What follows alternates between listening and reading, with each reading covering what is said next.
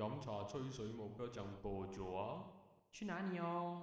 当然是给力茶室啦！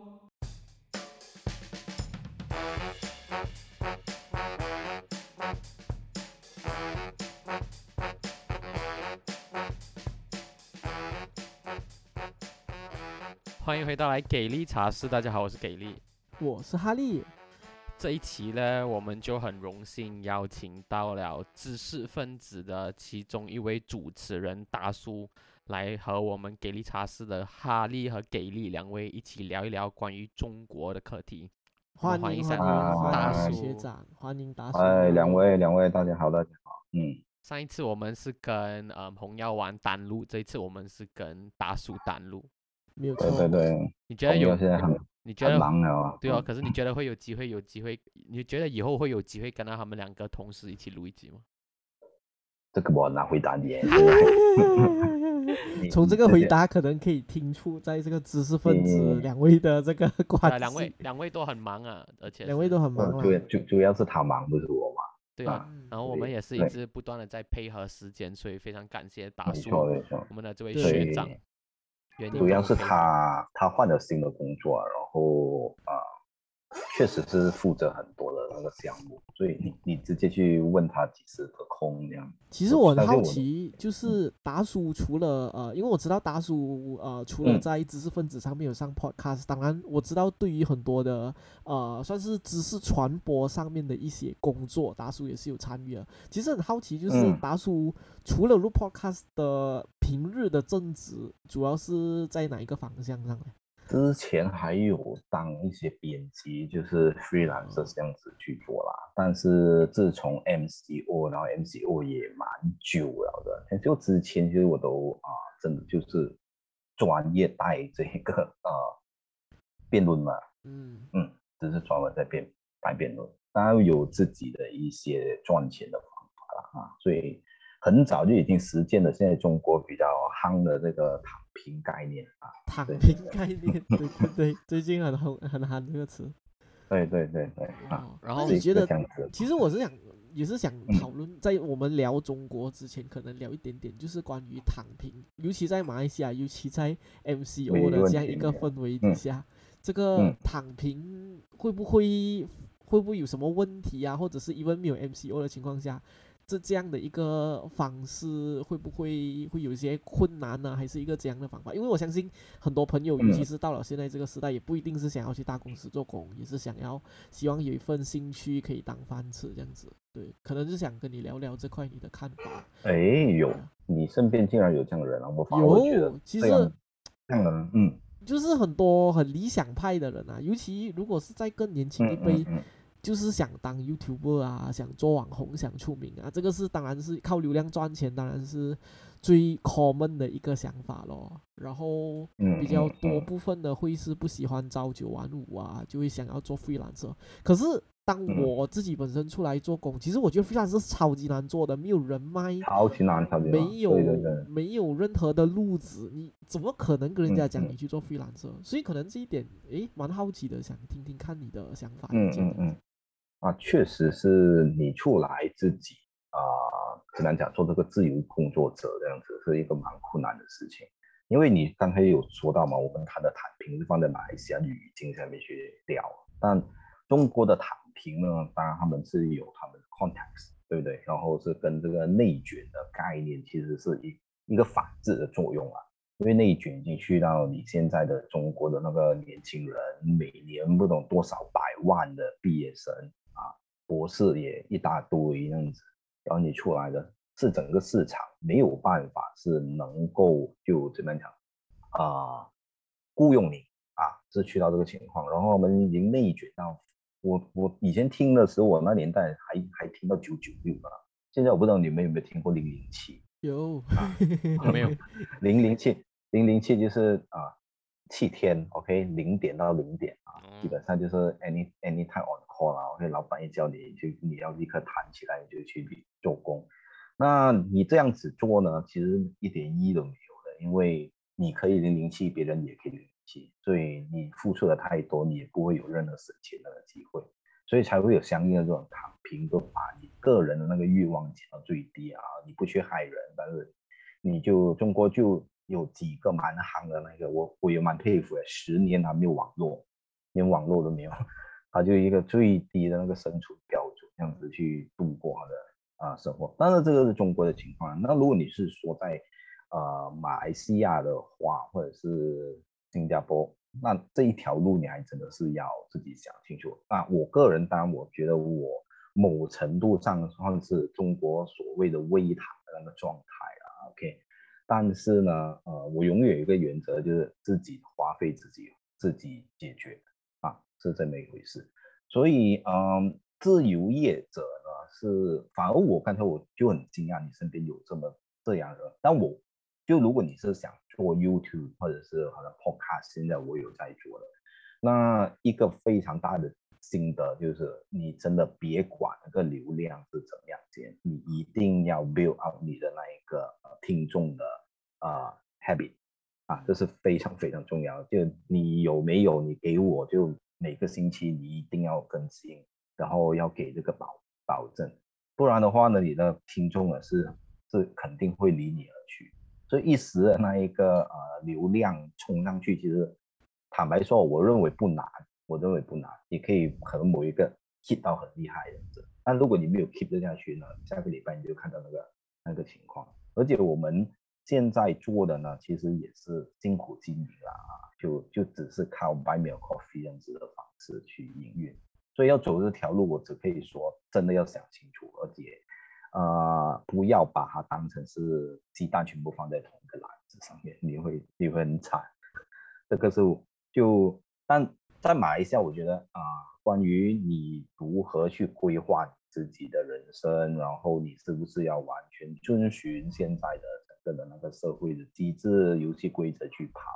那我觉得只要你愿意承受啊，尝试一下背后的那个代价啊，那。我觉得 why not 啊，就试一试咯啊！但是任何事情都有它的 price 啊，OK 就 自己考虑清楚。对，那我是是是，我反而蛮蛮惊讶你那你你身边有这样，我我只可以说了，我身边其实也有，但很快他们就所谓的觉醒了。就回到去，就回到去，可能可以这边浅浅谈一下呃，自由业者还有文文艺产业这个这个这个我是少少比较兴趣。before 我们聊中国之前嘛，没问题，我们用这个起点，就是呃，因为当然我身边除了有差一点点啦，也不多啦，就是可能想要去投身文艺事业，然后想要用挨的是写作，就是通过文学作品或者是通过音乐作品。当然比较常见的就是影视作品，就比如 YouTube 这一种来去去去去这个呃糊糊糊口，或者是小字让自己糊口，大字让整个产业能够就是可能开了一间店能够继续做下去。但是尤其好像比如讲新加坡就是这个呃呃马来西亚就是呃。大大酱数据啊，如果没有记错，然后新加坡就是草根数据，就是它有个不管是书局或者是音乐产业，它的问题就是当市场不够大的时候啊，没有任何 sustainable，就是天真呃天很天真的想法，就是然后很很 honest 的想法，就是兴趣不能当饭吃，然后一个文艺产业或者是一个小众的事业，它要能够。源源不断的让他的小众能够去继续汲取养分，你没有办法避免的就是有没有一个 sustainable business model，有没有盈利模式，有没有赚钱的方式。然后我看到，尤其是在马来西亚跟新加坡，几乎除了 buy me a coffee 和通过卖文创艺术品之外，几乎没有另外一些方式能够让这个东西 sustain 下去。所以不知道，呃，达叔在这一点上有没有看到，比如说有一些可以借鉴的地方，或者是在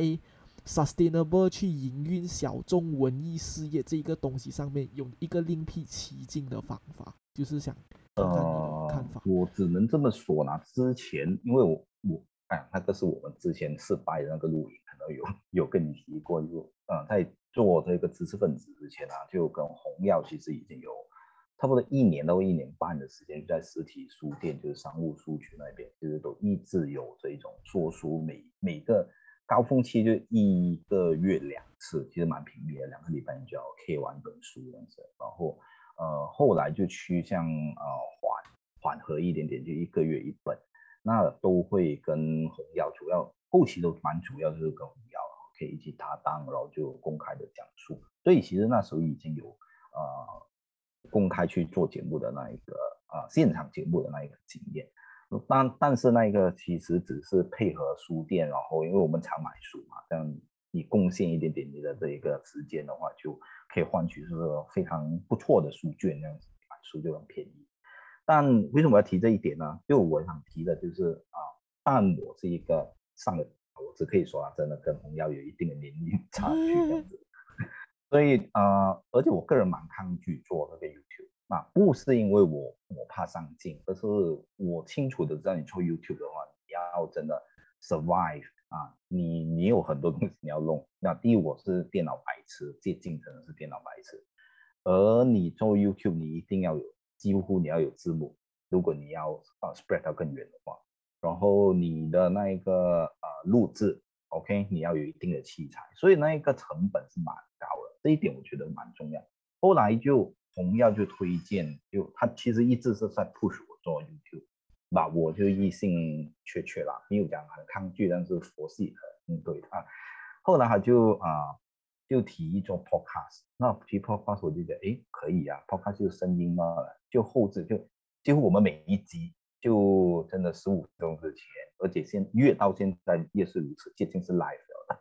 啊，因为他的哈时间也忙啊，就啊。就一来就是哎，我等一下我们要谈什么点哦，一来一来，然后我们都有辩论的那个背景嘛，就是懂彼此的默契。所以为什么我是说你要找对那个 cost 的啊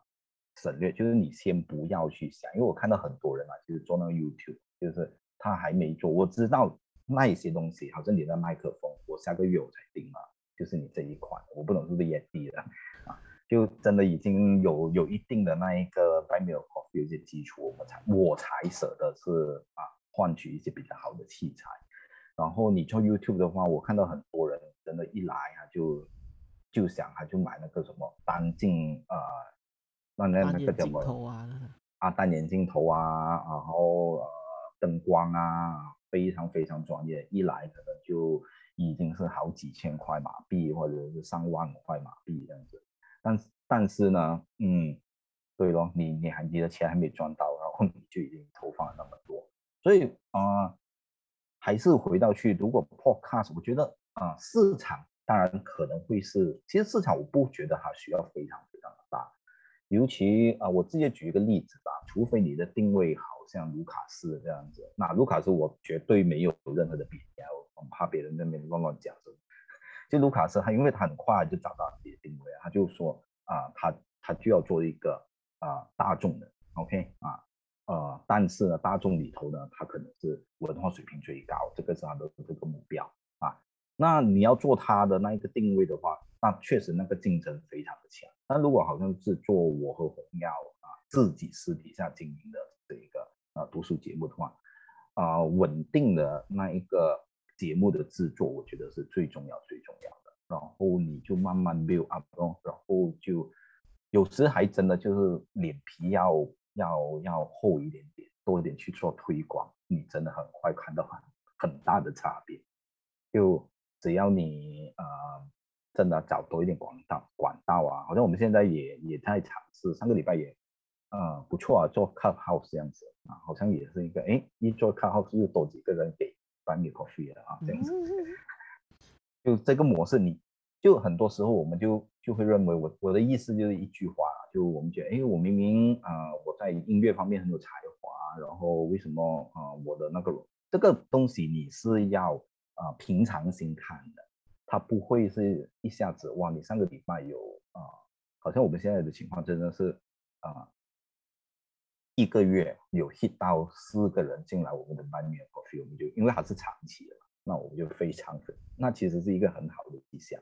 啊。我们在迈向五十个人，希望就 me a coffee 快点 hit 到啊，让我们的那个收入就变成 substantial。好，嗯，大致上是这样，我的对经验对对是可以分享的。我也是，当然是想浅谈这个东西，可能这一部分做一嗯个总结，然后我们下一步就来聊聊。没问题就是为什么我会很很想跟啊达叔去聊这块，是因为当然我知道达叔一直以来都在马来西亚的文艺产业还有知识产业都有很多的耕耘，但是呃我自己是有感市场上的小，而且其实这个东西我觉得不只是在马新而已，其实在中国很多的书局嗯还有做知识产业的部分，他们挨的需要通过长视频，需要通过流量的方式去赚钱，要不然书局到最后都转向了综合产业，比如说做咖啡厅啊，然后做一个休闲、休闲空间，它就就反而很多时候这个东西都需要去和别的产业去做融合，它才能够有一个 sustainable 的一个一个一个模式。所以到最嗯后，反而对于知识传播这件事情有所淡化了。但是我觉得这边可以总结出达叔讲的一个点：第一，当然就是平常心；第二就是持之以恒啦。which 我觉得对对对，亘古不变的两个道理。嗯，对，好了，很嗯感谢。然后我们转转哎，频道我们可以聊聊中国呀，给力。呃，对对哎，对，给力，你还在吗？睡着了？没有睡着了啊！我真没有想到，忽然间会来聊，忽然间，聊这个东西，对因为我觉得很很很很，如果很很荣幸可以跟达叔聊到这个东西，尤其他他的背景，尤其是在这一个部分，which 我们两个都没有很试嘛，所以诶，聊聊这个东西怪嘛，我很的背景没有奇怪啦，就是很很很很特别，就是周围很少这样的人，但是有，但是很少，嗯所以嗯，聊聊一下。好了，可以可以可以，我们聊聊中国。是啊，给力给力先生是吗？我没记错哈。我觉得我觉得可以，很安了，我我我真的，太安了，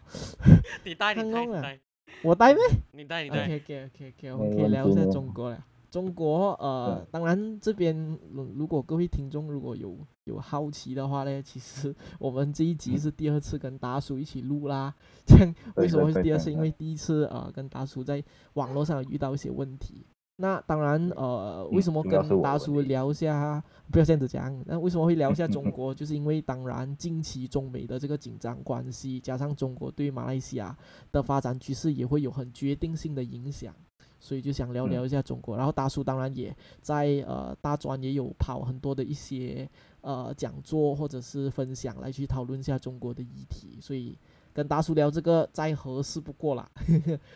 第一个，我们可能可以先从最近期的这个这个呃苹果日报的事件来去和达叔去聊聊一下。当然，我们知道达叔在面子书上有有有他的看法啦，他的看法。然嗯后如果不介意的话，可以请达叔呃精简的概括一下这几个几点，然后我们可以在这边延续的再讨论下去。是刚才啊、呃主持的那一个说法其实很重要，什么？为什么呢？因为我们现在是第二次录制，然后啊、我们是没有副稿了，OK，所以在我的脑海当中，可能很多东西我认为我已经讲了，所以其实还是没讲，所以主持人要提一提，因为说你突然跳点的话，没关系既然没讲完，对对，所以我就，那呃，香港，因为我们现在是第二次录嘛，其实这个议题的也也有一点退热了啦，所以就呃，只是大概的说明一下，就香港就在近两个星期呢，就呃力度非常非常大的，就是先逮捕这个苹果日报的几个呃重要的成员啊，都是编辑之类的啊，然后之后呢，在一个礼拜内呢，就就因为他他们的几家公司啊，这个银行是被冻结，所以也导致他们没有办法呢再支付呃薪金给我们的呃员工，所以就被迫是要结业。然后应该没记错，就二十四号，六月二十四号的时候呢，这一份的实体报章呢就出版，然后也引起了非常非常夸张的抢购了。OK，一百万份的印刷呢就销售一空，就是这么一回事而且很多人也那抢不到，啊！我是抢到了，哎呦，要讲哎抢啊，海外的，啊，就是要靠香港的朋友，但呃代价非常大，就是为什么呢？就因为呃寄香港寄东西本来蛮贵，好夸张的，真的是，我现在都有点，而且我不止买一份，还要帮朋友买，所以我这样拿回来说，我怕我的心心在淌血。可是你们一路以来都是有在看苹果日报的，啊，肯定我们不是看苹果日报，我们是有追踪他的啊，Facebook 有赖一下他啊，可是他们的可以说新闻的报道会是你们的，会是是你们这，你会对于你们呃我个人如果香港的话，就可能立场啊，那一些立场新闻报道，对立场我也是有追，苹果的话，对对对。我讲老实是没有在追的了。嗯嗯，苹果我有追啦，因为 Facebook 会知道，因为啊演算法非常邪恶嘛，会知道你哪个国家就不断的啊、我不会讲那种抗拒，我要 block 掉它啦啊，免费这回事，所以它有啊 spread 在我的那一个啊主页的话，不是看到我我不不至于是说哎我一定不看这个东西，还是怎么怎么一回事这样。好，那呃甚至非常夸张的，刚才我们提到，就它的网站就同一天哦。一起关闭全部的东西，那全部关闭到完，apps 全部关闭到完。social media 上面的然后 profile 也是没完。对对对对对，全部没有，所以好像就真的令令我想起 Infinity War 这种什么一一个弹指之间，然后所有的东西好像你再也找不到了啊。那个领域的那个夸夸张程度原来是去到这么，我今天才啊有 search 一下吧，嗯就是我记得以前之前林夕有在苹果日报写过几份专栏，然后你在 Google search 的话，你还是会可以 search 到 result，可是按进去的时候嗯就已经讲网站已经不复存在了。啊对对对啊的确啊是像你这样讲的，一个弹指就哇，整个大家耳熟能详嗯的这个苹果 brand 就这样子不见掉了。嗯嗯嗯，所以嗯、这件事情可能我在从之前上一集我们在录的时候我们也讲到，就他可以继续观察下去的情况，就是你可以看到整个港府的那个管制的模式，当然跟中国呃希望往后就是在国安法立法之后呢，整个的那一个力度是更加的加强，然后是完全啊、可能你看到林郑月娥的那种管理模式要在几何级的那个升级下去。所以，呃，往后的香港会变成什么模样呢？这件事情确实是非常非常好的一个怎么样讲基点，让你去把握一下以后的风向怎么样爬啊，是这么一回事啊。对，没有错。是，但我们要从哪一个角度再去？我们先从 你的墓志铭吧，因为上次上次啊、嗯大叔有讲过，他在他的个人点书上面有有写哈，他对于这个苹果日报的墓志铭，这个墓志铭最最 interesting 的一个点就是他的第一句话，呃，最左的人嗯嗯骂你挺川艳女，就是挺川普啦，然后最右的人恨你泛民左交。所以上嗯次我嗯们也是有聊到，就是达叔对于这个点觉得它是一个很矛盾的事情，就是不管不管左右苹果日报其实都不讨喜，嗯，对于两派人他都不讨喜。但是啊、呃对于这一点可能就是想聊一下，就是啊、呃我个人觉得到最后苹果日报变成了一个，就是就变成了一个反共报纸，就是不管左右它的旗帜就是反共，它的内容就是嗯反共，它的路线就是反共。而在反共的这个延伸底下，对于意识形态的选择，啊基本上它已经没有左右之分。所以这个也延续上次的一个探讨，就是说，许多人到最后觉得，第一，苹果日报反共这件事情，当然让很多人去呃有共情和支持它，但是呃，苹果日报呃平日的新三社、平日的耸动报道，让到大家就就有一些自称理性的香港网民，在评论苹果日报被关闭这一件事情上，反而心态是相对平和的，就是觉得嗯香港嗯没有了这份报纸，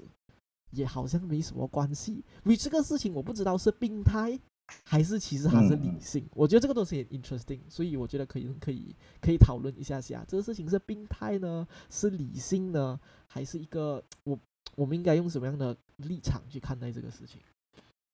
嗯，看待事情，我觉得还是我个人就量我自己的标准先啦。因为我介绍大家就可能是去关注网络上面，呃，有一个蛮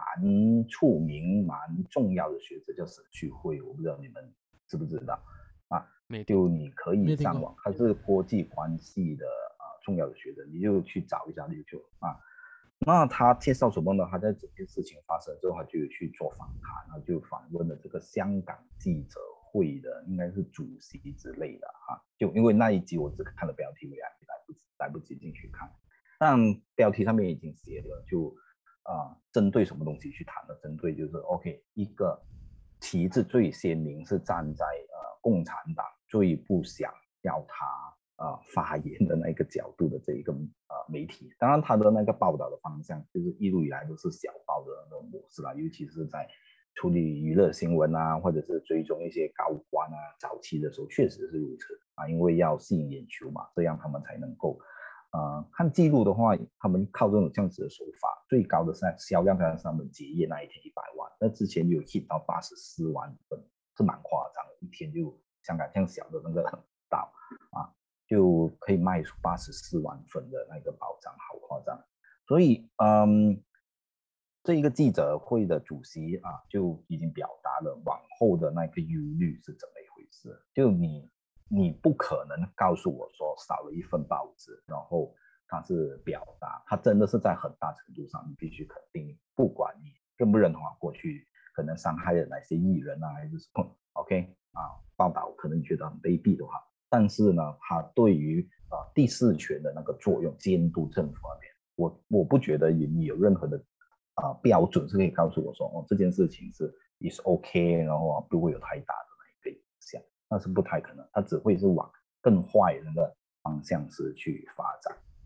啊，是这么一回事吧？嗯，所以大叔其实是偏向于想呃支持呃媒体的存在，还是占占一个第四权的角色？这个也是我觉得蛮新奇，也是上次讨论到断到一半，可是我觉得非常有趣的一个点，就是谈到媒体管制这一件事情。嗯。就是啊，媒体当然大家都知道是第四权的角色，扮演着监督政府，然后是民众的声音的这样一个非常独特的存在。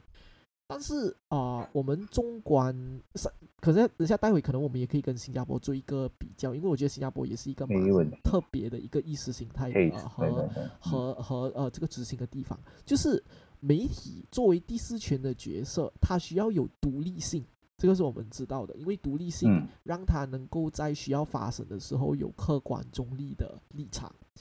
但是很大的问题是，媒体需要有独立性的时候，就代表它需要有一个独立运作的机制。那也就回到跟文化产业一样，它也需要有一个可持续性的盈利模式，那才有它才能可能在保持独立性之余，自己还有还有钱赚嘛。讲白了就是有钱赚。但是从经验上来看，我们中观。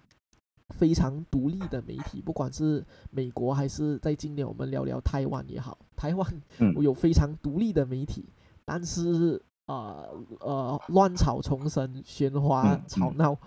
呃新三色各种各样的出现，所以我们既希望媒体有独立性，但是我们同时希望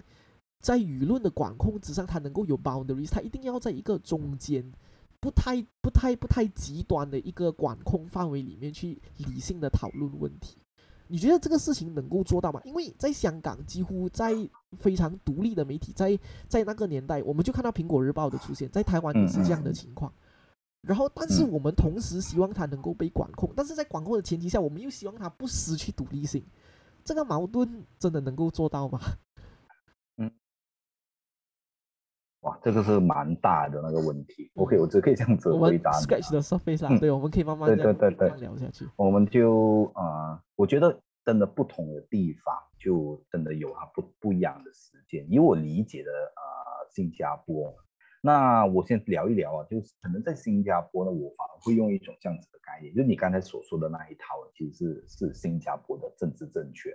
OK 啊，就是对于对于啊，应该怎么样看待这一个媒体是这么回事？我没有讲批评这一个政治正确，一定是啊，政治正确你可以把它理解成它的是一种啊普遍的共识啊，就是大部分的人可能可能啊，OK，这个还是要看民调有没有，如果可以做民调的话啊，就是不是大部分人都是这样子认定？那如果是的话，就变成了一个社会的共识是这么一回事。但是新加坡呢有两点，我先就可能你可以对于他很多的批评啊，你这么就把那个自由发声的那个呃管道就掐的那么的紧啊，这些我觉得啊都可以有各各自的那个理想。但我我觉得我先补充两点，第一点呢就是新加坡毕竟还是一个资本主义的那个社会，而且它对于个人那个财产就是私有制，OK 的保障是举目举世啊。就是怎么样讲，有目共睹啊，这是这么一回事，这是一点，这这一点是非常非常重要的啊，就是因为呃，其实讲到底啊，就我们希望通过这个媒体啊，是去表达我们的意见，很多其实是关系到个人那个权益，那个是或者成长啊，或者你要表达就是你的啊某些面相真的是受到了很大的这一个啊吃亏这样子的那种情况。那第二点呢，我也我也啊。因为我们是马来西亚人嘛，就很多就肯定很多酒后人嘛，就是级别多酒后人一定是去这个新加坡工作的，所以呢，就也了解新加坡的各种管制的模式那。但我知道呢，新加坡就比马来西亚来的更好的地方是在哪里？就是你如果是要去表达你地区性的那一个啊管理，尤其是可能那个路路面啊，哪里是有坑啊、有洞啊，对不对？就是这些非常民生的啊事情啊，其实新加坡的这一些地方议员是做的非常非常到位，甚至他们有一个 KPI，我记得，就我朋友会跟我说。啊，你那个 KPI 呢？你哪一点你是没有跟进，没有给到，就非常专业化，就真的把整个国家呢当成一个非常大的一个专业的一个大企业这样子。然后你有投诉，然后我就多多久时间内一定要给一个回应，然后去跟进这件事情。那这两点哦，就其他的国家，当你在说你要管制这一个啊，限制这个媒体的时候，其实他们都是没有看这两点哦。OK，他们只是看到哦，新加坡他们就最强的就是中国。OK，我要管，我要学新加坡模式，但他这两点优点呢，他是不看。OK 啊，然后就是纯粹只是谈这一个我要管制这个媒体。那你没有了这两两点的重要性在哪里？当然是非常重要，因为上一集我记得我有不是上一次，上一次我们失败那个录音，刚一直讲到说我们录了第二集这样啊，就我有提到有一个关于叫做啊意见回归机制，就所有的那个。社会哦，你一定要去思考你的这一个意见反馈的管道是不是正常运作，因为这一点对于整个的决策者来讲呢是非常非常重要。当你在做出一个决定的时候，你一定要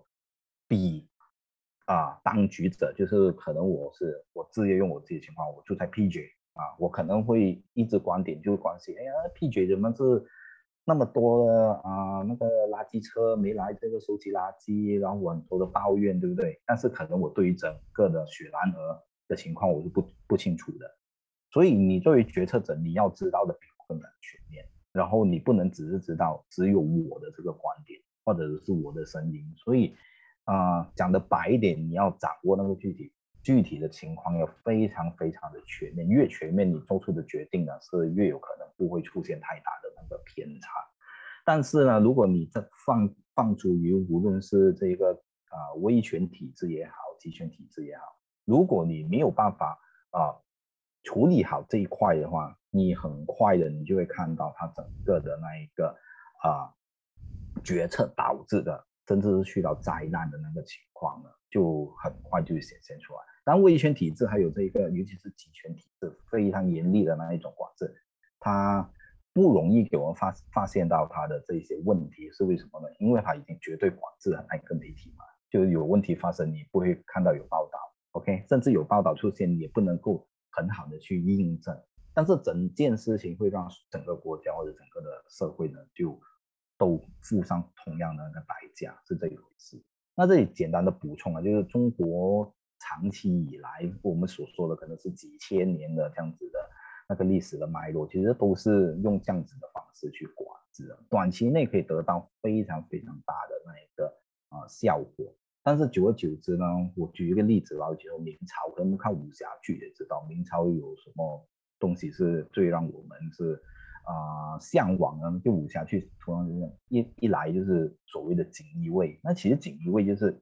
皇帝身边的那一个侍卫员嘛，啊，皇帝是特别喜欢的，就是提拔这些啊没有官阶，但是给你非常非常恐怖大的实权，因为你一来你没有官阶嘛，然后你给你非常大的实权是干什么的？因为他总是怀疑下面的人在骗他，所以就叫这些锦衣卫，就你就帮我去看一下这些人是不是有在骗。那久而久之，他又怕这个官员呢，就跟这个锦衣卫啊，就搞。搞熟了，像你们会不会一起又来骗我？那就发展什么？发展就太监的那个集团，就东厂啊，又西厂啊，又这个啦，又那个。所以你看到他就是叠就架床叠屋啊，成语就是这一件事。他整个那一个体制变得非常非常的臃肿。那其实这些东西是不必要，或者只要承受一下这一个啊媒体可能会带来的的啊混乱。但我不反对，就是媒体的混乱，确实你是要想办法。去攻克的，就好像是啊，台湾其实可能还真的是在 YouTube 啊这一个啊，他们之前一直在拼这个卫星电视嘛，所以就会有你讲的那种啊新色三的那个问题，但是他们的那个新闻报道是无聊到一个极端对啊，虽然我很喜欢看啊，对，就像我们讲那种什么灵异故事，我觉得哇特别会讲啊，讲的有没有这样恐怖，我就觉得没有，就他们特别就是做这些啊超，我觉得是超无聊啊，就另外一台做到有有有一点点啊这一个起色，他们就全部人就进讲了，所以把整个的那个报道水平都拉低。但是网网络化之后呢，就因为你可以找到你自己的受众，把一些严肃的啊争论节目其实是出来。所以啊，新加坡有新加坡的那个模式，台湾也有台湾他自己摸索的那个方式。那这里我就把几个特点就讲出来，所以大家就要去。看事情，我觉得都是具体而论嘛，但是你可以找到一个原则，怎么样是去做一些简单的判断啊？那原则合不合理，大家可以讨论。嗯，我觉得这边讲了一个很有趣的，就是媒体之所以作为第四权，其实要的不是因为这个第四权是一个理所当然的事情，而是因为你要讲防止一个社会失去一个很健康的一个 feedback loop，right？也就是所谓的一个回馈机制，政府要怎样去倾听到人民的心声？人民要怎样去打听到政府到底有没有做错事？如果没有去媒体的这些 investigative journalism 的话，就是去调查一件事情，好像以前苹果日报会踢爆很多高官讲逃税啊、买物资啊，然后 improper conduct 啊，导致他们下台，这些都是苹果日报作为先锋去踢爆的事情。所以大家就看到它有一个所谓第四权的存在。然后在新加坡的状态，可能我们会看到那个媒体生业当然是稍微的。平和和气一点，一切是以稳定为主，政治正确为主。大家讨论事情也千万不要以激化对立作为出发来去讨论事情。可问题是，新加坡虽然有这样子的一个媒体，但是它的政府就很聪明哦，它会有一个很强大的一个回馈机制。你懂哪里出了问题，那个政府一定是很有诚意的帮你一起去解决的。然这个问，所以这个回馈机制。就由这个政府作为代劳啊，然后这个政府如果人民对他有很强大的信任程度的话，那的确在新加坡模式，我们就看见媒体的第四权扮演的角色就会小很多，然后是一个强而有力、极有效率的政府去维持整个社会的和谐。问有问题的话，大家就去嗯解决。但这个东西套回去香港，很可能那个回馈机制不是那么在，因为一来它就是一个。他他没有一个强而有力的中央政府，因为他中央现在在北京嘛，然后所以林郑率领的政府到底有多有诚意的要想要为香港人民解决事情，这个是我觉得大家都会认为他们没有很有心，想要去代替人民发声，才会导致了这样多的反送中思维，还是苹果日报大家所累积出来的怨气，大家都看得到，所以失去苹果日报在香港的 context 的确好像是一个很可怜。不对劲的事情，可是问题就在于，如果有回苹果日报的话，他到底能怎样帮到香港人呢？因为看他写作的方式，还是看他们跟境外势力有连接的方式，都好像是在好像有一点点唯恐天下不乱这样。他当然是代表人民去骂政府，可问题是一直一直骂政府，有没有助于在中国这个 background？的情况下解决问题，你的看法是什么呢？就是他香港这样乱，中央就是很强很蛮横，要怎样办呢？是继续骂吗？还是大家要继续骂？好像不能解决问题。对对，嗯啊，其实应该这么说吧，就是呃，中央开始是不相信整个的那个香港，就其实已经有啊非常非常大的预测，就是林郑月娥很有可能是。没有办法再连任了，但我还要看啊，就是现在已经是推出了他们的新的这一个警察背景出身啊，然后被质疑很应该是没有那个学历，然后他就立刻说没不是，我是有学历的啊，这个李家超啊，对，那啊，对对对，就开始有这种往警察啊治港的那一个方向去发展。那为什么我要特别提这一点？就是你可以看到中央对于香港的那一个。啊，以往他们有的这种，他们叫 A O 啊，就是你其实政务官啊，政务啊，做当这在在英殖民时代，你就已经是跑很多的这个基层，然后每个部门你就已经是摸透了的，就是他们所说的这一种啊背景出身的。啊官员呢、管理层呢，完全是不行的，是有这样子的一回事。换句话说，无论你是非常站在这个乡啊中央的那个立场，或者是说你每天骂，其实那个分别并不是太大，因为整个的中央已经不信任你了。所以这是一点，我觉得在讨论之前呢，我们要搞清楚的一块。那第为什么特别提的一点呢？就是啊、还是回到去刚才我们所说的啊、新加坡的那种情况，因为为什么刚才我特别提到，就是啊、新加坡人可能真的有一种啊，我我都是非常谨慎，我讲可能真的有一种共识啊，可能对不同人讲，因为我们没有这一种共识，我不知道啊，啊、就是啊、在提出要求的时候，并不会去碰这个政府画下的红线啊，你不会是去，你真的比较多的是纯粹谈这个民生的问题。然后在于这一个个人财产的保障那边呢，是有它的公信力的。但我这里就接下去讲，就苹果的事件，其实它对于就是中央越越做越强硬啊，它完完全没有想过有两个非常大的那个副作用，可能是没有办法补的。第一点就是啊、你把一个上市公司你展现给世人看，两个星期内呢，你可以用国安法把它彻底的摧毁。那摧毁的程度呢是灰飞烟灭。那其实你是会对于其他的你自己设想的，如果我是有更好的选择，我会不会搬来新加坡？我认为我鼓励人家搬去新加坡。哎，就新加坡就是对啊，现在新加坡就在整个香港，二零一九年之后就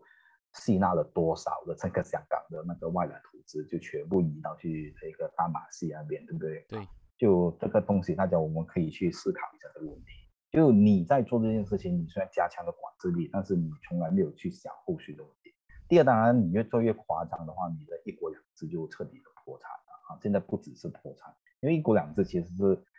作为一个示范，就是和平统一啊是 OK 的，然后你们台湾人就乖一点啊，OK，这样你看啊，香港也做的不错嘛，但是现在现在台湾人讲，嗯，你的那一个。你那个示范单位好像不太行哦，不只是不太行，好像是呃我们完全是不要的。那啊、这两个后果，其实我们在谈啊、苹果的事件的时候，都应该要触及到。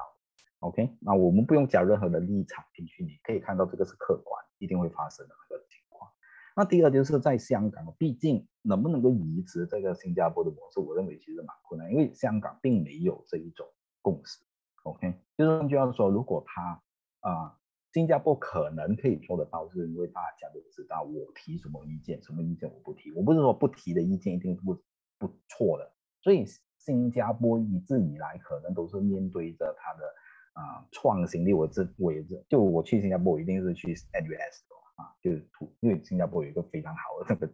对马来西亚人来讲，OK，你可以善用它的公共资源。我知道当地人其实也没有什么去那个啊国家图书馆那边去。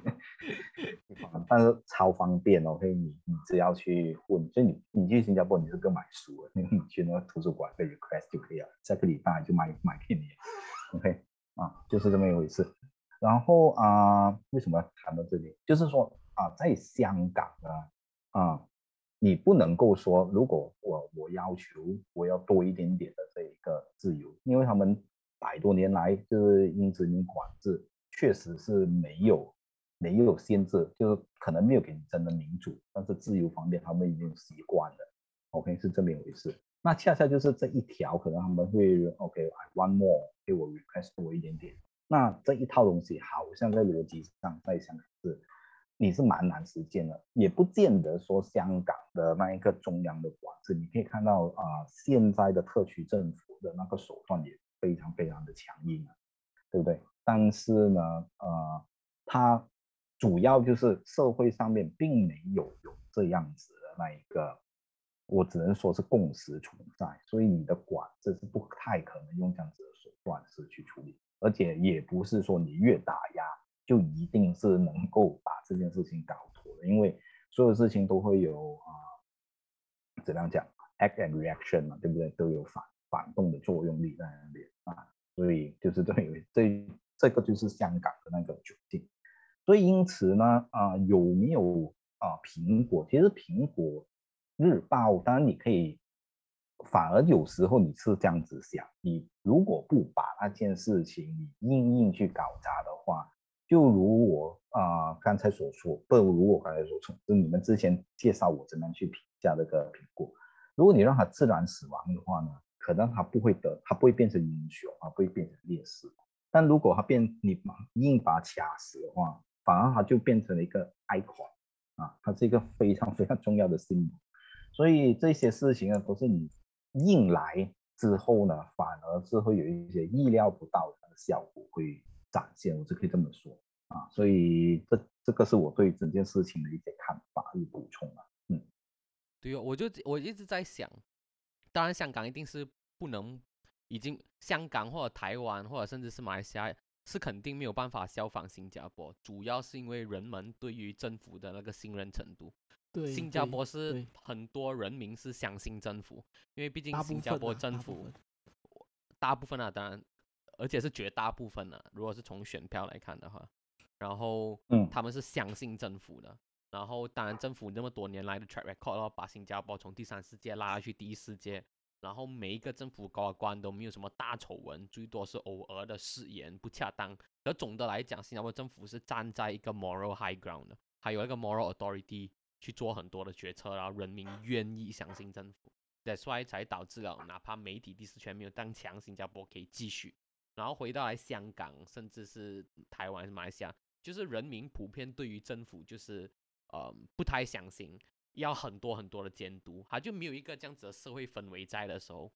媒体就很重要了。人如果这个时候中共让香港用国安法掐死了苹果，的确就让苹果作为了 icon。他以前做过的坏事、丑事、恶心事、脏脏事、脏肮脏事，完全就已经是云，就是不不算了啊，一笔勾销了。他今天就变成了是一个言论自由的 icon，这个也是我近期在看得出这个现象得出的结论。可问题在于，这个变成 icon 的过程中，我们当然是看到中央一直在用力哦，right？他用国安法，他用越来越大、越强硬的手段来去逼迫人民越来越不爽，然后到最后还顺便去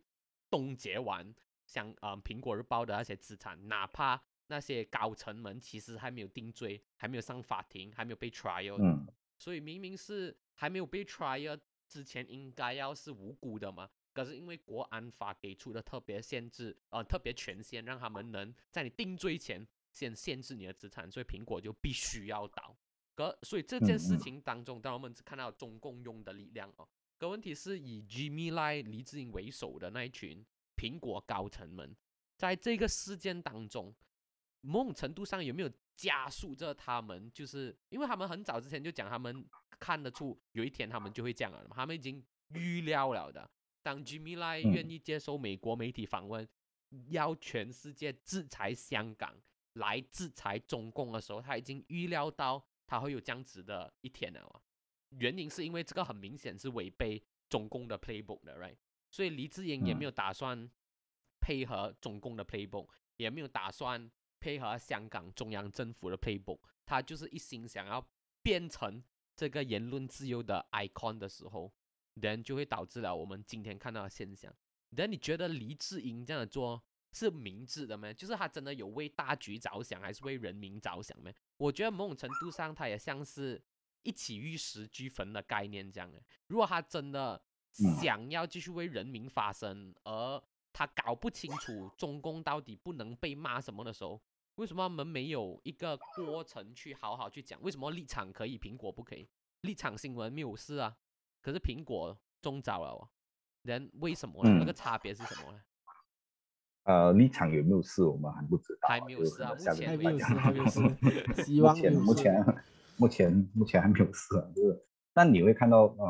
香港深圳化是大势所趋啊，只要呃习近平还继续主政之下啊，习近平又可以无限的连任，就预计还可以至少做到二零三多年啊，对不对？所以在这段时间里面呢，香港在加速的深圳化都是可以预期，所以接下来啊、苹果倒，那你会看到更多的会会想记得是往下倒，这个是不难预料的。所以就回到去你刚才所说的那一个问题，因为 Jimmy Lai 就是林志颖，毕竟是一个生意人，但是这个生意人有有一些很奇怪的地方，OK，这个奇怪其实是比较多是褒义，OK，啊、这个也是很多可能跟他意见不同的会敬佩他的地方，因为他真的就是看来他真的是坚信这个自由的呃理念，OK。但是呢，这一点我觉得我要再补充一点，就是香港一路以来最大的优势其实就是它是一个自由港，OK。啊、自由港是在做生意方面，除了我记得好像只有这一个烟他们是抽税之外，几乎所有东西都不抽税的，OK。所以呢，它可以发挥的作用跟新加坡是不同。新加坡的优势是在于，刚才我们一直讲新加坡优势，新加坡优势，它之所以可以做得到这里给一个小小钱，因为主要就是新加坡，它就是这么一个人，真的它的那个规模并不太大，所以可控的因素很少。所以只要整个的社会要取得共识，其实是可以在逻辑上或者条件上是可以出现。所以你要移植去，不要讲是马来西亚移植去研究后，我觉得都蛮有后把路啊，我就觉得已经开始出很多问题啊，你把这个的管这个。所以啊、香港如果一旦没有了这个自由的条件的话呢，它几乎就是一个，它就变变回他自己从前那个身份，就是一个小渔港，是一点优势的。因为香港是真的没有任何的呃更多的那一个看头是在，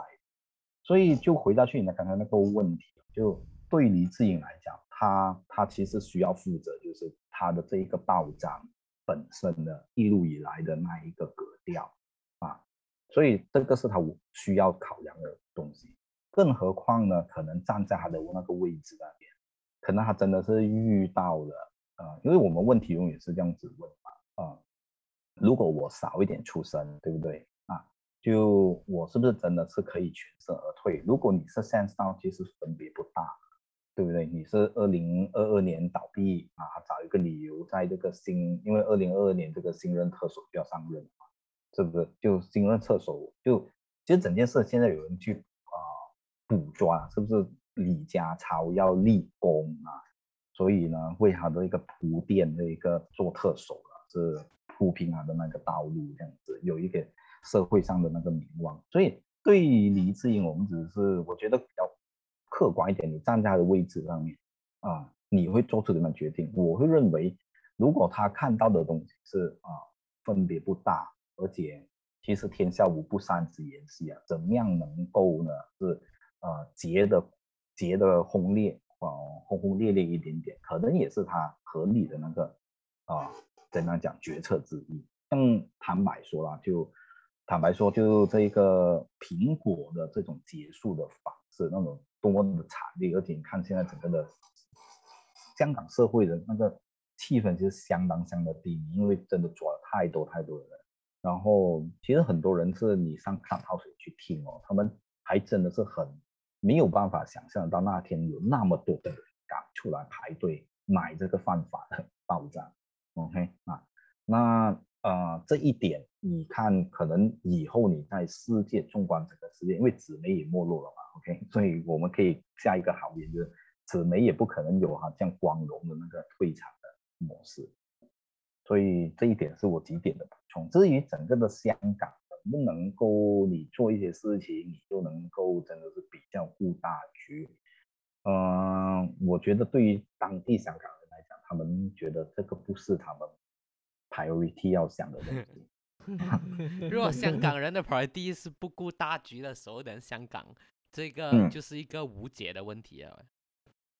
啊，香港确实嗯确实是一个无解的问题。然后他的对象也蛮既定了啊，就是因为大家的圳化 priority 是嗯不顾大局的话，的确香港就变成无解。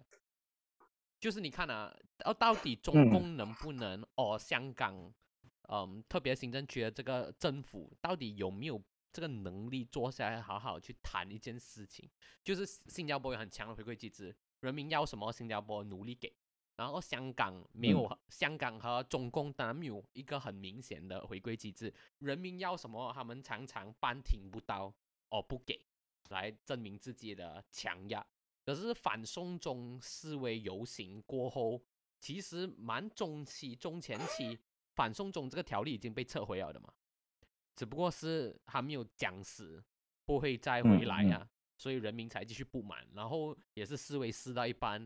然后就变成五大条例，就已经不只是关于五大要求，就已经嗯不只是关于啊反送中这个条例的问题，所以反送中纯粹只是变成了一个 trigger，然后变成了人民嗯要更多。可至少它一出来一阵子啊过后，反送中条例是有慢慢下来啊，就是哦，我们先不谈这个了，不会再来啊。以后会不会再来还不懂，可能目前就没有了。所以你们的诉求之一的确算是达成，嗯，算是达成了，当然没有全部都达成。可是这个嗯可不可以算是一个迹象是？虽然中共和香港他们是呃一一鼻子出气的嘛，他们一定是相对强硬一点，可是还是有余地去讲话的，还是有余地去试试看 satisfy 一下香港人要的东西。人如果真的有这个可能性的时候，香港人应该要做的是继续的、继抗争呢续的站到那么硬，还是坐下来一起谈呢？你懂我意思吗？就是我我嗯大概明白你意思，就是讲说已经其实 in a way 就是政府都跟你谈了咯，可是到那时的情况，一个 perception 就是大家还是暂时不大诉求，一个诉求已经满足了，不可以嗯还是要因为那个暂舆论已经吹成了，只嗯要你坐下来就等于规则了。可是我觉得坐下对来距离对规则还有很大的距离啊！我现在没有为规则跟香港谈，我现在只是在想，香港还有没有这个能力坐下来和中共们在一个桌子上面好好谈？这个是呃，这个问题，这个是个蛮蛮不错的问好问题。那我还是因为我们现在都这节这这个节目应该是都是在新加坡那边有有放松了，对不对？所以我们我会比较多的角度会尝试从新加坡的那个比较的视角去谈。为什么？好比说新加坡有另外一个特色，就是举就是举世闻名啊，就是它连接。OK，那连接是怎么样做到？就是你的政府的是要有公信力，OK，你那个诚信度是在。换句话说呢，如果你真的是去揭露这个啊、新加坡的警察怎么滥权，甚至没有跟规矩走哦，啊，都已经是非常非常严重的事。所以政府是真的，因为我也知道新加坡是推崇这个高薪养廉嘛，就给了你那么的多的钱啊，你就真的给我给我投诉，然后这个投诉的管道啊、是有作用的，但整件事情好像我们回到去香港那个情况，你必须要看到更大的时候，其实是市民和管理层啊、执政党者、执政者之间的那个信任就消失了，就尤其是在。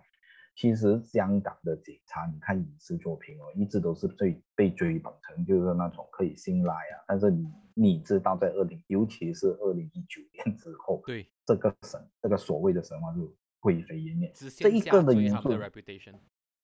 对对对，我记得你看反送国这个中前，香港是 anti-corruption index 很高，然后治安嗯很好，政府很棒，警察很棒。呃，嗯政府棒不棒是另外一个问题，警察很棒。忽然间，二嗯零一九后变成了一切都是黑的。没错没错，当然这个不是我们就当当地思维者的那个讲法，你看一些国际的指标，你就知道完全是不要讲被新加坡抛在后头啊。我看马来西亚再努力一点点，也可以超前这个香港 非常这个是一个很非常多乐观的看法。啊，其实是有可能，因为香港的那个警察也糟到这个这个地步，就就你要知道这件事情是非常重要，因为当你自己的那个管理阶层，你没有办法很好的管制，人家认为你是不讲信用的，然后这一点哦，你没有拿出一点的诚意的话，你去谈 OK 我们的这一个社会的共识能不能够建立起来，就是你这个各各退一步啊，你要谈各退一步之前，你要让人们觉得 OK 这个信任的诚信机制是非常非常的，呃，你真的是有意在去做出一些啊、怎么样讲修复？OK，如果没有这个修复的话，我觉得你去谈一些，啊，真的是不是啊、我们要更好的表达东西给这个中央听啊？那我觉得都是嗯有点空谈啊，啊是这么一回事。所以香港的优势呢，它逝去的面向其实跟我刚才提到的，就是你做跟新加坡做对比就非常非常清楚，尤其是刚才我们有提到的。尤其中美贸易战之后啊，然后哎就不只是中美贸易战，就是疫情过后，你会看到有什么行业是接下来是最好的。那你会看到之前的所谓的四小龙啊，真正的跑起来，竟然就竟然是台湾啊，因为半导体嘛，它有一个一个过台铭那边啊，就掌控全世界啊，嗯，所以啊、呃第二个单就是上爽，，OK，那韩国啊这个，那香港就肯定是等着被被踢出去了 啊，因为刚才我如果所说，你在往这个趋势上，它完全没有任何的优势啊，它只可以再看可能拜登政府看几时有啊政治上面的需要再去呃怎么样讲，把那个美元和港元啊脱钩的事情，有可能做到这一个这件事，那那基本上就是不只是 tennis 个坛子啊，就彻底是把。另外一个，另外一个更加重锤的手段，就把香港彻底的就仅有的那什么集资管道啊，全部就就完蛋了啊！但我们不懂啊，就拜登的政府会不会去到那个？也有这迹象是，因为反正他做的对中政策基本上和那个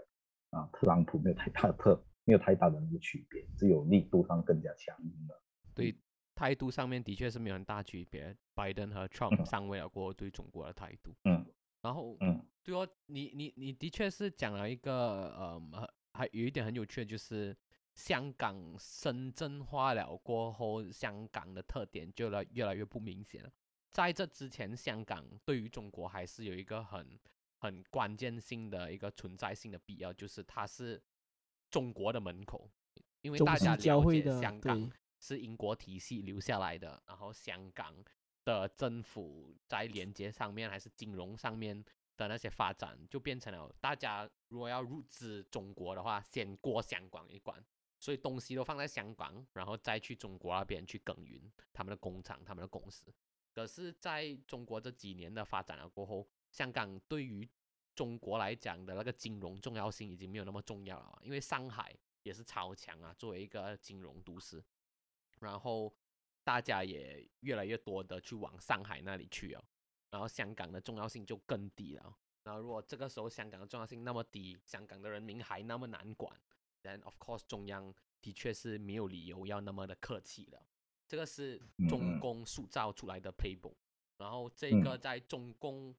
还存在的前提底下，我觉得是必须要去 acknowledge the playbook，你才能为你的香港人获得更多的利益啊，不然就是现在很悲观的，就是大家往外跑哦。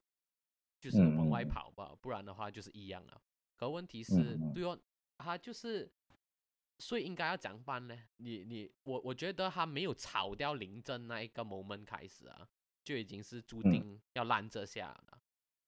所以基本上他是不太可能可以炒炒那个林正，因为林正其实也是听他的 order 做事。对啊，他应该要换掉林正，至少好像更有一个更有一个 statement 来去讲，OK。现在我们就推林正去死就好了，一切都是林正的表达和执行上面 不准、不厉害、不高明，对不对？换人做还好一点。结果林正给国际制裁到这样，要带着 cash 到处跑的人，还还继续坐着特首的位置，那个东西就很难看。所以就如你讲的，当政府的信任度那么低的时候，你要媒体客客气气讲话，还是人民理性一点讲话，这个是空谈。嗯，所以所以所以。结论就是没有出路哦，是不是？因为 他很明显有要求整治那个政府，然后人民也没有心想要好好谈，就大家一起继续被激化对立哦。是是是这样的。香港刚刚才你提到的，就我补充一点吧，就是刚才你提到那个香港的作用，就是作为这个中国对于就是对外的那个世界的窗口这样子。那其他的重要性，可能中共的那个决策者一直没有留意到这一点哦。还真的不是因为香港什么特别，因为香港为什么呃很多的那一种呃资金愿意先进入香港的，就是因为他们跑的并不是大，就是他们跑的是英美的那个法律体系，他们对你这样东西呢还是有那个信任，就是他认为我的资金进到去，我是完全按照资本啊资本社会的那一套逻辑去跑，你不能随意的就是拿一个法律来冻结我。我身上的一毛钱，我没有讲给你，就是你是政府，你也不能给我拿走，是这么一回事。所以为什么资金不会？但你你查我，我们也我不知道你们啊，OK，你们应该也去过上海啊、深圳啊，你看很多的那基础的建设，当然香港是比不上。但为什么啊？你投资你不会只考虑这一点，因为你会考虑你的这个风险，政治环境的风险是非常重要的一环。所以，当香港连这一些部分，它就是靠一套的机制跟欧美的方式是类似，所以它才能够啊、有它的那个优势在，所以你要香港转型成发展半导半导体嘛，那个是不可能的事情，它已经没有没有任何的那一个啊、条件再去做这些事情，你做得来啊？我们以后都不懂是不是在用半导体了，哈现在都已经去到不多少纳米好像三纳米都要出来了啊，你这个时候你才学习，那那个不太可能，所以嗯，对了，一个时代的过去了啊，没有什么太大的，嗯，就拉长一点来看，就是这么一回事，没有什么可以解不解套的方向。就是一个悲观的结局，悲观的走向，不是还不悲观既定的结局啊，它一定是这样子。嗯，对对对，因为我们在讨论事情，如果客观条件没有改变的话，你你是没有办法跟我做出任何的推断。哦，这件事情还可以这样子。因为照道理来讲，对我来嗯讲，香港人因为太那个戾气太重了，就是当然了，我们站在外局的旁观者，外面的人不是香港人，可以很轻松简单的讲，哎呀，做你们要做你们要这样激烈。可问题是我回来看新加坡的模式，哎，我们现在不要讲那个政府的信任程度还是什么，我们看他对外交的手段，还是人民要谋求最大福利，如何在他他只是一个国，他只是一个降小的国家。你看他如何在这国际关系里面，将混乱的局势底下为自己争取最大的权益。例如，好像我们可以看到，中美只要一打架、一吵架，公司的资金就是流来新加坡，因为香港已经不再是一个 variable 了嘛，大家就是流流嗯来新加坡，然后大家相信新加坡相对中立很多。这个是那个政府和人民努力打造出来的一个东西，就是我没有要反中国，我也没有不要帮美国，两边都是我的好朋友。你们家怎样子不管我的事，最重要的是我维持好我们人民最大的权益。所以他成嗯功在这样子的夹缝中求存，有一个很好的一个有一个很好的一个出口，来去让每个人知道，OK，中新加坡是中立的。香港人民现在他已经意识形态重到是一定必须要反共啊，而不能像新加坡这样中立一点的去处理这些事情。你觉得你所以人民是没有办法中立啊的，是不是？因为毕竟他的日常生活已经给中共侵蚀啊，是这样子的一个情况啊，香港。呃，应该两边看嘛，就你所说的那一种，呃，一定是会反共的，那可能就是香港人所说的那个皇室的那些阵营。但啊、呃中国的那个管理的方式永远是这样，他会把那个时间拉长，然后就所谓的剩沙子，就把自己，因为好像你现在香港这种最，就你你那种曾经发表过，你知道是对中共不满意的那一些意见，这些人当就如果条呃经济条件上面允许的话，他们也会呃陆陆续续的离开。那其实对于中共来讲，这个不是 not big deal 啊，因为他可以派更多深圳的人下来填补啊这一方面的这些空缺，然后慢慢就是彻底的把深圳化，因为反正他的思维就是讲我已经是一不做二不休了啊，反正我开了那个头啊，就往下的这样子啊，彻底的把它做完。所以这一点呢、当然我们就会往下谈。确实，新加坡更大的优势就是，看来还是最有可能把香港所有的那些资金吸纳过去。所以，可能在半导体上面，新加坡啊未必是与时俱进的，但是呢，在吸纳这种自由的投资的基金那边，它可以发挥更大的啊发挥的空间，是这么一回事。所以，呃，讲到底，香港就是啊。对于中共的决策者，我觉得我们是要有这样子的那一种，呃，把握他在做这些什么事情，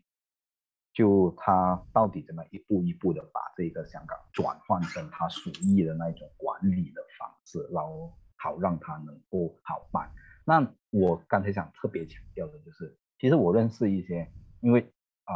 有评比赛嘛，对不对？评的辩论比赛。那我不知道两位可能你们比较现在比较接触，你会发现到啊，现在香港来的啊，我们不用点名了，OK，我们知道哪一些香港的队伍就可以经常来马来西亚打比赛。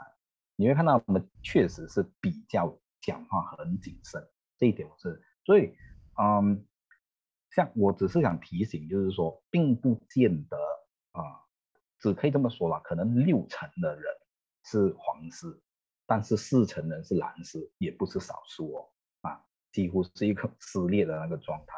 所以啊、再加上刚才我刚才开头讲的那个趋势，你会看到这个比例会慢慢的黄丝慢慢的流出，然后它能不能够凝聚起来，这是一个大的问号。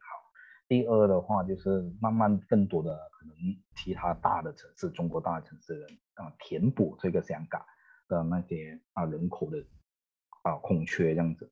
那你所说，所以我想提的就是，你要么就是反共，要么你就是绝对的亲共。这样我们可以预计，往后的那个局面应该是往这个方向发展，不会去到你所说的那一种。就 Gary 你刚才讲的，Gary 你刚才讲，不好意思讲了你的名字，OK？没关系。Gary 啊，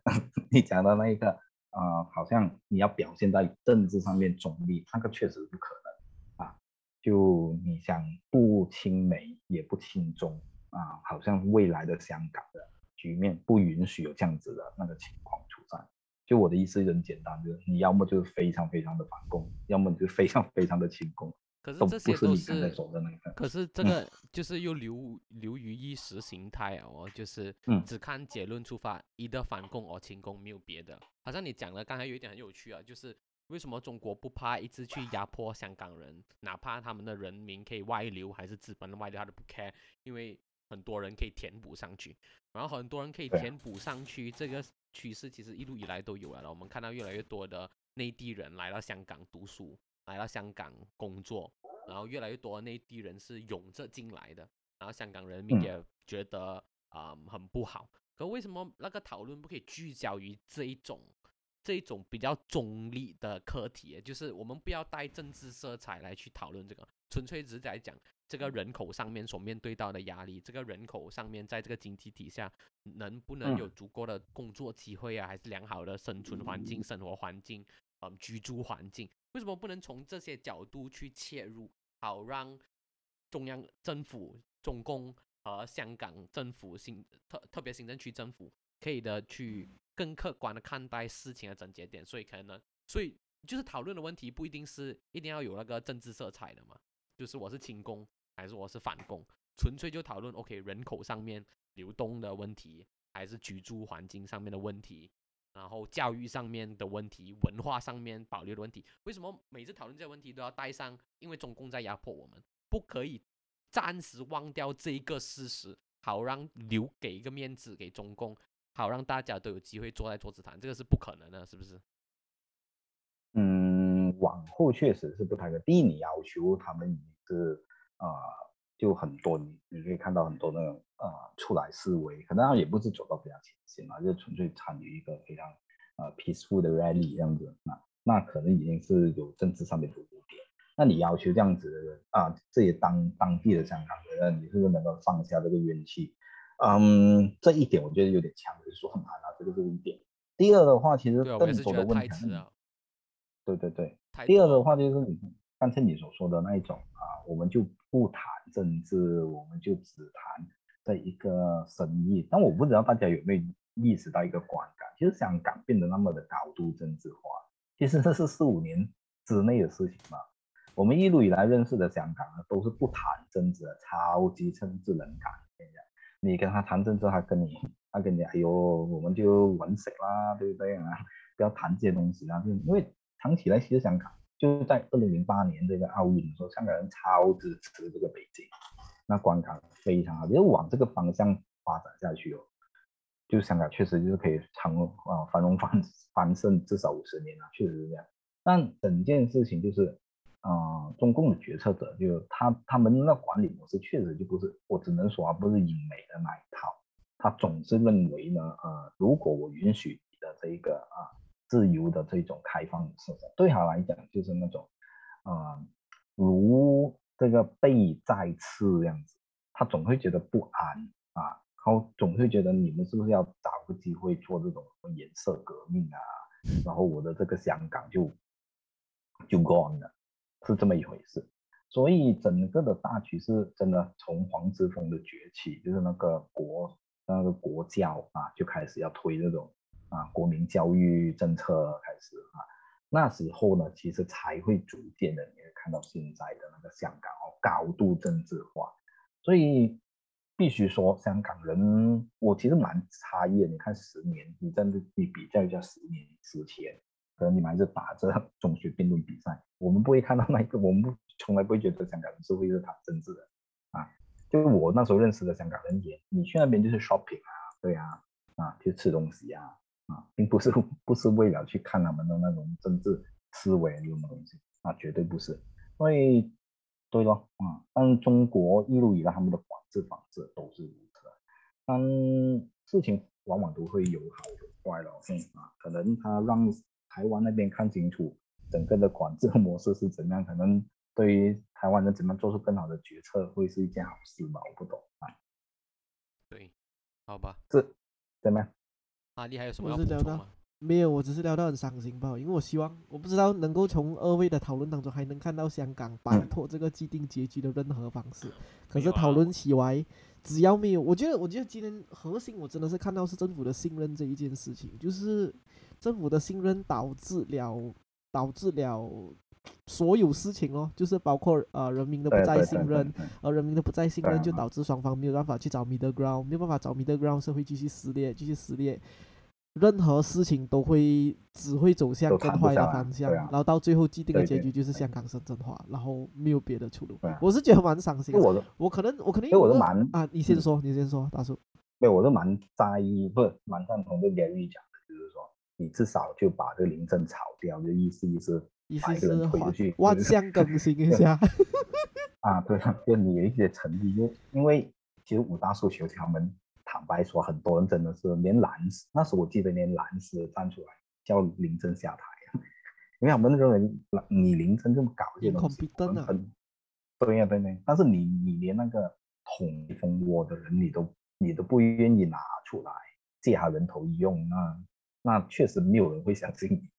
就我们知道那个可能流于形式啊，但是至少至少是一个市民会诚意啊爽一点，对呀、对了，至少还会爽啊，不是说什么成绩啊，就让人家看到别的大快人心。所所以像你讲的，香港嗯人已经没有办法像新加坡人一样，因为毕竟国情不同啊。香港人就是中国就在前面，所以他们必须面对这件事情，他们没有办法像嗯新加坡这样这样中立、这样市侩、这样务实一点的去为自己寻找最大的那个利益化。当然，在这个过程中，新加坡也努力不失国格啊。然后香嗯港人当然也没有所谓国格存在，因为毕竟它就是中国的一部分，这个是比台湾更既定的一个事实。然后嗯他们就只能继续的这样计划对立下去，要跑的跑。但海外华人呢，我们这些跟中国已经没有任何关系了的，纯粹是我们的祖先从那里来的人。现在也是最后这个最后讨论一下作为结尾啊，就是我们是不是应该也要跟这一期很气气概、很气愤的反攻，还是照常过自己的生活就好了？呃，我先讲，我先我先讲我自己的立场啊。你看，你看我我最近就蛮年轻啊，就是你看我看这个手表，这是 Apple Watch 是吧？那对了，这个就是啊、realme 的所以虽然我很多的立场上面，我的立场上面可能是批判总统，但我我觉得我为什么我会跟红耀会做一档节目，就我们的那个风格，我们就就试一下，我们就非常大胆的就碰所谓的底线，碰很多的红线在议题上面，OK，但啊、是有我们的作为，就有我们的那个考虑啦，就是为什么？因为我认为马来西亚，我在节目当中我同时会讲，马来西亚是处于一种它很奇怪，它的那个媒体呢，第一啊的第四权本本身就天长地缺，然后呢，呃，这个聊起来蛮大的，但是呢，整体来讲，我们是处于一种我的我个人的概念叫做它是处于一种啊、意识上面的真空，OK，他他对就是你去想一个人，他完全没有任何的抗体的，然后有一 一群的那个啊，你讲是病毒也好，或者任何东西侵入，他是没有任何的那个反击的。那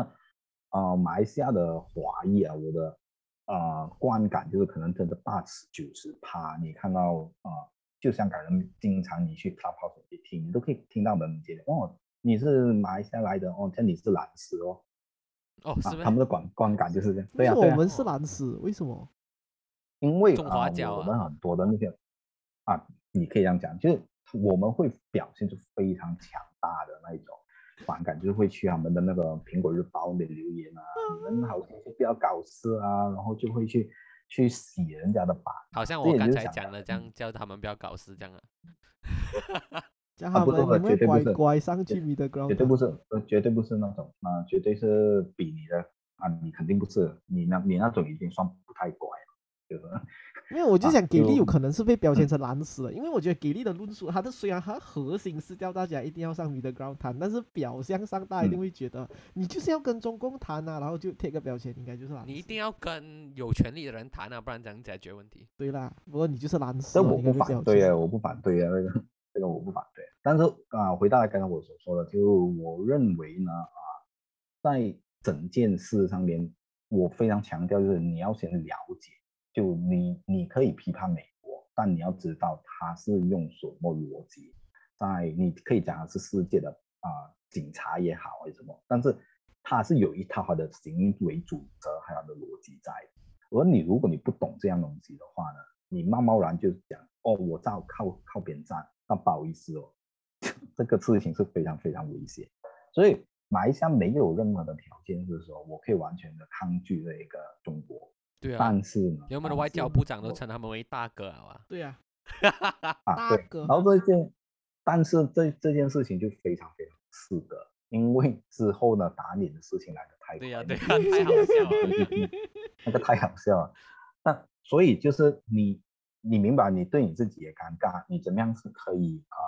发一个文稿讲，我是强烈谴责，人家觉得你之前很滑稽，有失国格了，还叫那个大哥一声。对，我想象不到李显龙叫我们大哥，傻的。对对对，我也想象不到李李显龙向拜登叫一声大哥，大什么哥？对对对大哥。就是嗯确实是这样，就是外交上面有一些啊、线，你不能够太过的线内，也不能够太过的战狼啊，就你听得懂什么意思的话？就就大家讲话是有一套的那个 code 在的，OK 哦，我表达愤怒是怎么样表达的，并不好像战狼那种战战狼的那一套的那个路数。所以我觉得啊、先搞清楚很多的情况，你在很多的具体的事件上面，其实你还是要站，可能真的是要跟中国配合啊，因为毕竟美国太遥远了啊，它的那一个航空母舰也不能够立刻来开到你的门口，对不对？啊，而且中国你现在看到它的那个手段，就是你来南海，它就去搞台湾咯；你去台湾，它就去搞南海。你总之你总是十个茶壶九个盖八个盖，你你总是盖不完，对不对？但不然他就去骚扰一下这个印度哦，你总是 cover 不到所有的那个情况，这个就是具体的。所以啊、关键我还是要跟中国的那个有更多的接触，甚至有一定的议题上面你是要配合的啊。但是呢，你的那一个你要知道，它很有可能啊，因为它它的，因为它毕竟不是用我们就马来西亚它再糟糕，它还是一个选举制，你可以讲五年一次没有什么大不了，那五年一次还真的是有可能，你用六十年的时时间，很久很久很久才把一个政权啊拉倒，但是他很快又复活了，OK 好像容易这样那个是那个是反对。党的不利啦，那个就啊，对，所以啊、你不是用选举制的那个逻辑，他们思考啊、国家利益是不一样的哦，所以你你不能用那一种哦，我是选举国家，他啊、你跟选举国家是做这个打交道，其实你才他他讲的一些东西，可能你才可以是说哦，我可以用怎么样讲同理心啊，这样子去思考，但是如果他不是的话，啊，不管你支不支持这个中国模式，他对于国家利益的思考是不一样的，它都完全是不一样的。因为对他来讲，南海真的就是他的核心利益啊，真的是他的领地，啊，虽然这个领地是开到我们的家门口了，就我们以后出海过一过，就去东马就已经是就就穿过中国了，也是不错的事情。嗯，对啊，是对啊，就是这一件事，所以我我觉得我们首先要搞清楚，就是你先了解，搞清楚很多的利害关系，对而不是盲盲目的停工 or 中工，而反对而停工。你真的搞清楚完所有的关系啊，等你停 or 不停，都会比搞不清楚乱停乱不停来的好。嗯，你至少我讲的很对白啊，听也不可能听到是你是我大哥这一程度了。对，就因为你看到你在中国那边，他他其实反而很诧异的，你你两个星一个星期先你在叫我大哥，让我派一个飞机过去有什么问题？对啊，去小弟家就要被骂了。对哦，嗯，他反正就是是不是你有病啊？不是我有病哎、对，嗯然后我觉得今天也是聊到差不多了，哎，非常好，对，嗯谢谢谢谢达叔哦，谢谢达叔的时间。可以可以可以，我我这边用李显龙近期对澳洲首相还是总理讲的一句话作为结束，就是嗯。那个新加坡总理是讲呢，呃，你未必你你，因为澳洲跟中国的关系近期也是闹得很僵闹僵嘛，嗯。然后新加坡首相李显龙就是呼吁，你还是必须要跟他们对谈，你还是必须要他们好好的协商，你未必嗯。须要学他们，你未必须要模仿他们，然后可是你必须要好好谈，因为它已经变是它已经是国际关系的一个 factor 了，所以任何的嗯。处理方式如果是只是流于意识形态而没有的好好洽谈对谈的话，都不会是好事啊，我觉得。但我就觉得嗯。你要好好的谈，你就要了好好的了解更多的事情，然好好的了解嗯。完所有的事情啊，再去决定你是停 or 不停，哦，像新加坡这样总理，然那个时候就在 up to you 了。然后对于香港，我们就是说一声加油了，大概也是这样啊。不嗯是香港人的就不要这样激动，先好好去想一想，到底要如何利益最大化自己的国家、自己的民族才嗯最重嗯要。我觉得嗯每次大家谈中共的时候，都是忘了你自己是有一个国家、有一个利益要去捍卫的，所以也是要搞清楚这些关系啊。所以谢谢大叔的时间，谢谢。谢谢大呃，叔，小事谢大叔。情小事，非常非常聊得非常好，有机会我们们再聊。下次再见了，各位。拜拜啦，拜拜。